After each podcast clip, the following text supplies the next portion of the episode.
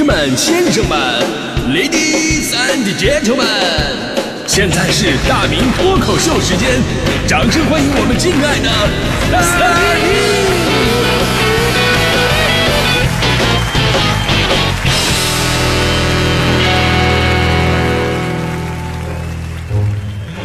好，欢迎各位来到今天的大明脱口秀，我是大明啊。之前呢，我说实话，我一直不知道还有个男人节这么个节日，所以当大迪告诉我的时候，我还一脸的惊讶，我以为他在逗我的。然后他说：“你不信的话，你可以百度一下啊。”然后我真就百度查了一下，输入“男人节”，结果出现了哎一堆的搜索结果。第一个是“男人节欲对身体有什么影响？” 要不要这么悲伤啊？后来才看到了啊，百度百科收到了关于男人节的相关信息，说为了跟妇女节相对应，于是呢，在网络上大家伙就自发的发起了一个男人节。妇女节啊是三月八号，那男人节呢就干脆反过来了，是八月三号。据说这个节日还越来越重视了，有的知名公司啊还会给这一呃在这一天给很多的男性员工放一天假。我看到这个消息之后，真的是觉得岂有此理！你说我们那么大个单位单位啊。竟然还这么不人性化！你看人家都放假了，怎么不给大迪放个假？对吧？开个玩笑啊！但我突然发现一个问题，就是把男人节放在八月三号，绝对不是简单的说要跟妇女节对称那么简单，这背后有个更深远的寓意。真的，我发现了。你看啊，如果男人节是八月三，就是八点三，那妇女节呢是三点八，他们相加就是一一点一一，对吧？于是光棍节诞生。那相减呢更神奇，相减是四点五，于是清明节也诞生。所以这个故事告诉我们道理啊，男人加女人，啊，就是相当于这个男人跟女人结婚之后，男人反而变得更孤独。男人减女人，就是男人跟女人犟嘴反抗的话，那就是死路一条。所以在这我们探究究竟啊，为什么我们总是会把男人跟女人分离开来，甚至要形成一个对立的关系呢？各位女生是不是有这么一个习惯嘛？就是但凡一个男生的观点跟你不一致、不一样，你立马就会说：“哎呀，你们男人呐，对吧？”就直接把所有的男人划分为一类。而但凡是同意你们观点的男男人，你们也从来不把当男人看，而是好姐妹。这还算好的。现在这种对立情绪真的是越来越过分了，动不动啊就给我们扣一个渣男的帽子，一言不合就呵呵渣男啊。那天我跟大迪在台里边吃完饭遛弯呢，然后看我们台后院有几只白色的小蝴蝶，其中有一只小蝴蝶特别活跃，一会儿呢跟这只玩，一会儿呢又飞去找另外一只玩。这时候大迪不干了，飞起一脚把那只蝴蝶踹飞了，还对蝴蝶喊了一声：“你个渣男！”我心想你是受过多大的伤害啊？你是啊？归其原因，我发现一个定律，就男生单身久了看谁都是貂蝉，女生单身久了看谁都是渣男。最过分的还有一个词儿，我至今想不明白，就女人动不动说一个男人是大猪蹄子。来来来，能不能过来个女生给我解释一下，男人为什么是大猪蹄子？怎么就不能是大牛蹄子、大羊蹄子，或者是什么麻辣鸭掌啊、泡椒凤爪什么的啊？大猪蹄子跟男人到底有什么共性？为了解决这个问题，我真的上网查了好久啊，各种解释说，呃，大猪蹄子到底是为什么呢？据说是微博上啊有很多关于直男言论呐、不走心男友啊、谈了个假恋爱等等话题，经常有女人分享一些男朋友他们求生欲不强、惹自己生气的聊天记录，然后呢被大家伙吐槽。而大猪蹄子既能让女生不用粗鲁的话去骂男人，又能够很好的完成吐槽。我看这个解释之后，我我我就想说一句话。为什么是大猪蹄子？你还是没有说明白啊！我只是想知道为什么是大猪蹄子，这逻辑是什么呀？而昨天我在考虑这个问题的时候，我突然心里想到了另外一个问题：人家女生发泄情绪本来就是没有逻辑的呀！哎，就好像我们在跟女朋友吵架的时候，你是不能够跟她讲道理的，对吧？女生在发泄自己情绪的时候，你跟她讲道理，这个情绪只能越来越激烈。这时候你只要附和她就好了。嗯，对，嗯，你说的对，哎。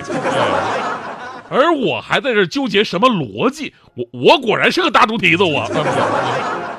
但是我还是想说一句，大猪蹄子它不香吗？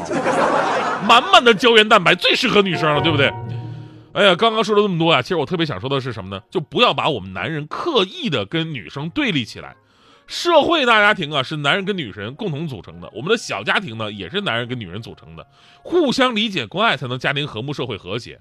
而如今造成这种彼此不理解，很大一部分原因呢，都是舆论引导。比方说现在的影视剧，对吧？我想说，虽然电视剧是以女性观众为主的，但是现在的电视剧你也不能为了迎合女性心理，然后去妖魔化男人啊。大迪最近就受了最近的一部电视呃电视剧的影响，因为那部剧里的仨女主角吧，身边基本上都是各种所谓的渣男，然后呢，他们还会把各种渣男的话题，谁谁谁怎么还不离婚，谁谁谁狼心狗肺啊，这这样的话题买上热搜，对吧？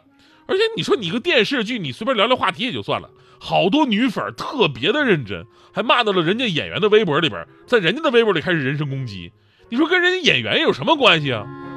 你这算不算是变相夸演员演得好呢？是吧？而且这种情绪吧，非常容易带到生活当中。你正所谓一朝被蛇咬，人人是渣男，对吧？你比方说，对于已经成家的那些，就容易激化人家的家庭矛盾；你对没有成家的呢，更容易埋下精神隐患。你比如大迪就是，本来就嫁不出去了，这下子又患了什么恐婚的情绪，啊，总跟我说：“哎呀，你们男人呐，尤其是三十来岁的男人最危险。”我就跟他说了。我说你只看到电视剧里边三十来岁男人各种不靠谱，但是你能不能看看现实生活当中三十多岁的男人是多么的心酸呢？我们活的就像是蒲公英一样啊！大迪当时一愣，蒲公英是漂泊不定吗？我说不是，只要一阵风，我们说秃就秃了。男人的压力啊，不是中国独有的问题，放眼全世界，男人都是需要被关爱的一种存在。在日本，去年十月份有一项社会调查，结果显示，百分之五十一的男性被因为身为男人的固有观念所困，感到生活压力巨大。日本男性从小就被灌输啊，男人不能哭，必须工作一辈子赚钱养家糊口这些观念，这给男性的生存带来了不小的压力。而在韩国呢，百分之四十的人认为韩国对于男性是不公平的国家。你以为他是大男子主义的国家，其实。男人也很苦啊，最大的理由就是常常被要求男人就应该有男人样。报道称，这其实跟要求女性女人就该有女人样一样，包藏包藏着严重的性别歧视的观念。不仅在中日韩这些的亚洲国家啊，在欧洲、美国呀这些地区，男性也普遍感受到压力。你像来自德国的社会问题学者马塞尔对媒体就表示了，说男性的压力呢主要有三类，一呢是经济压力。男性仍然在大多数家庭负担起顶梁柱的这么一个角色，要为家庭呃带来财源。第二呢，就是道德压力啊，要会做饭、教育孩子、体贴伴侣等等。第三呢，就是社会对于男性的要求越来越高，许多男性必须承受心理和健康压力。所以，能不能有那么一部电视剧，反而是男人身上的责任、压力跟容忍，对吧？这才是现代男人更多真实的生活。而不要刻意的去讨好部分女性观众，制造社会话题，塑造一堆靶子。不信你你自己想想啊，咱们中国拍那么多年的都市情感剧，从《渴望》对吧？从小我就看《渴望》对吧？到现在的《三十而已》，从王沪生到许幻山，确实都是大猪蹄子呀。我唯一能想起来全剧体现男人有责任感的，就是《士兵突击》，因为里边没有感情戏。最后我还想说啊，就是现实生活当中的婚姻呢，需要共同去经营，没有天生的好男人、好女人，再优秀的人都是在二人世界当中，呃，跟对方这个发生摩擦之后，自己得出来的一些结论。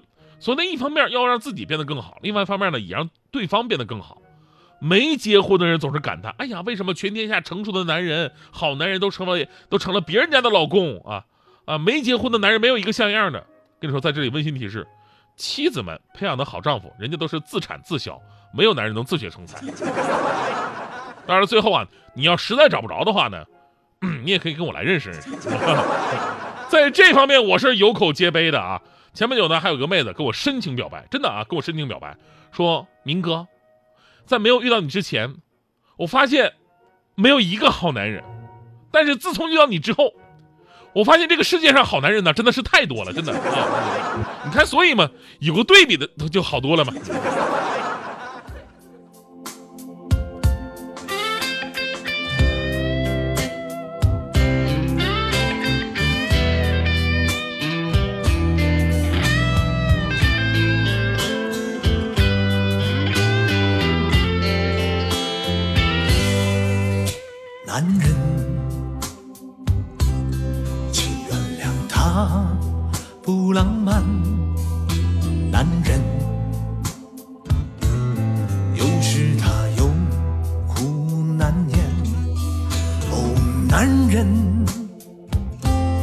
没有你。想象强悍，男人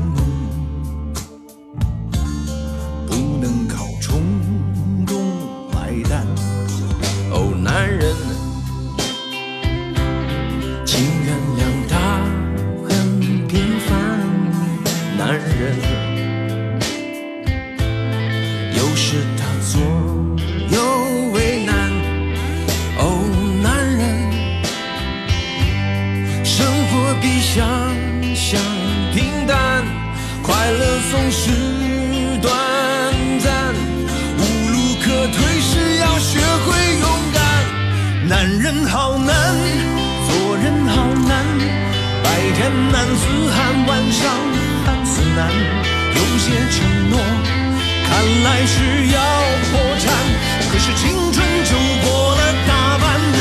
男人好难，做人好难，几十岁了还是提心吊胆。有些背叛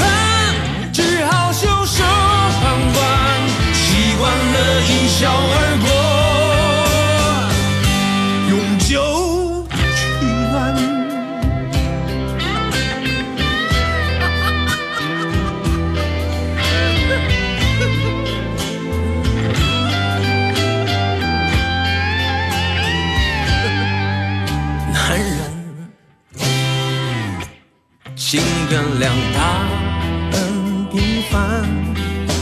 男人，有时他左